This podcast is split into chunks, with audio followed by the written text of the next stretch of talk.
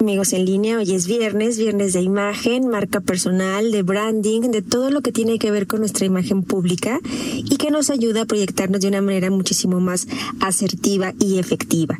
Y justamente hoy quisiera hablar eh, en tanto a la comunicación efectiva de un tema que me gusta mucho porque sin hablar de la imagen verbal, es decir, el cómo nos expresamos, no solo en público, sino eh, en pequeñas audiencias, sino también grandes audiencias cara a cara, pues si no tomamos en cuenta todas las características que nosotros podemos cuidar y las herramientas de las que eh, podemos echar mano, pues estamos perdiendo una enorme oportunidad para proyectar una imagen global, una imagen integral de lo que nosotros eh, somos, de lo que somos nosotros. Entonces hay algunos errores al, hablar en público o al dirigirte a los demás que yo te invito a que además los traslades a estas reuniones y charlas virtuales.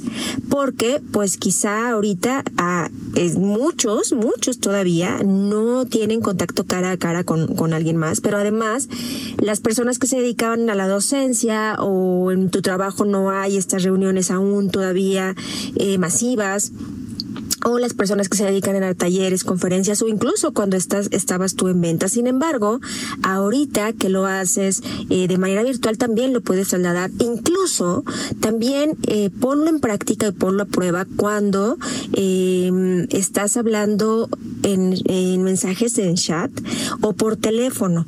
Te invito a que de verdad hagas, hagas esto. Por ejemplo, evita, eh, uno de los primeros errores que hay que evitar es hablar solamente de ti. Evita mencionar tus propias citas o, tus propias frases con una ocasión que lo hagas, pero constantemente puede ser demasiado soberbio.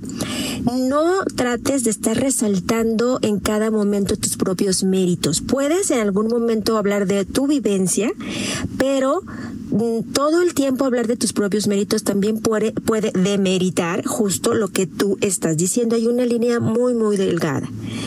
No menciones eh, cuando es una conferencia, una ponencia, cuando te estás presentando incluso tú, no menciones tu currículum tal cual, deja que eso lo haga la otra persona, las personas que te están presentando o quizá tú ya lo publicaste en algún lugar.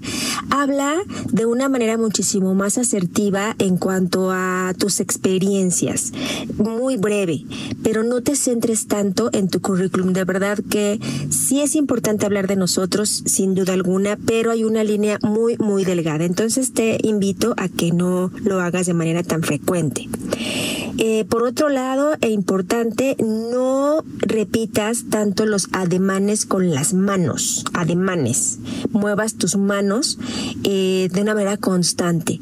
Sí hay que moverlas, pero cuando tengan una intención, es decir, cuando digas, por ejemplo, usa el ademán cuando vas a decir yo pienso, entonces lleva tu mano a, a, la parte de la cabeza en donde nosotros podemos decir, pues yo pienso que, o yo, o estábamos pensando, o te invito a pensar, a reflexionar. O lleva tu mano al corazón cuando vas a agradecer o cuando vas a decir, eh, me siento sumamente agradecida, me siento muy eh, alegre, eh, soy muy afortunada, lleva tu mano al corazón. O señala eh, arriba, abajo, señala distancias, pero no lo repitas constantemente y ten mucha mucha eh, cuidado en saber cuáles son los ademanes que seguramente repites constantemente. Otro error es hacer discursos súper extensos. La verdad la gente ahora va a agradecer más que nunca que seas breve, que seas conciso, que seas claro. Y no uses palabras rimbombantes. Entonces no hagas discursos hiper extensos. Otra cosa a evitar o un error es que nunca digas eh, tal cual, no vine preparado.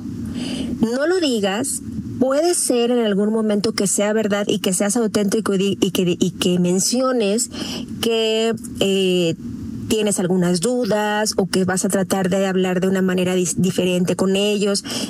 Emplea ciertas frases, pero no digas no vine preparado, porque de esa manera ahí, en ese momento, vas a perder una desconexión inmediatamente con tu audiencia.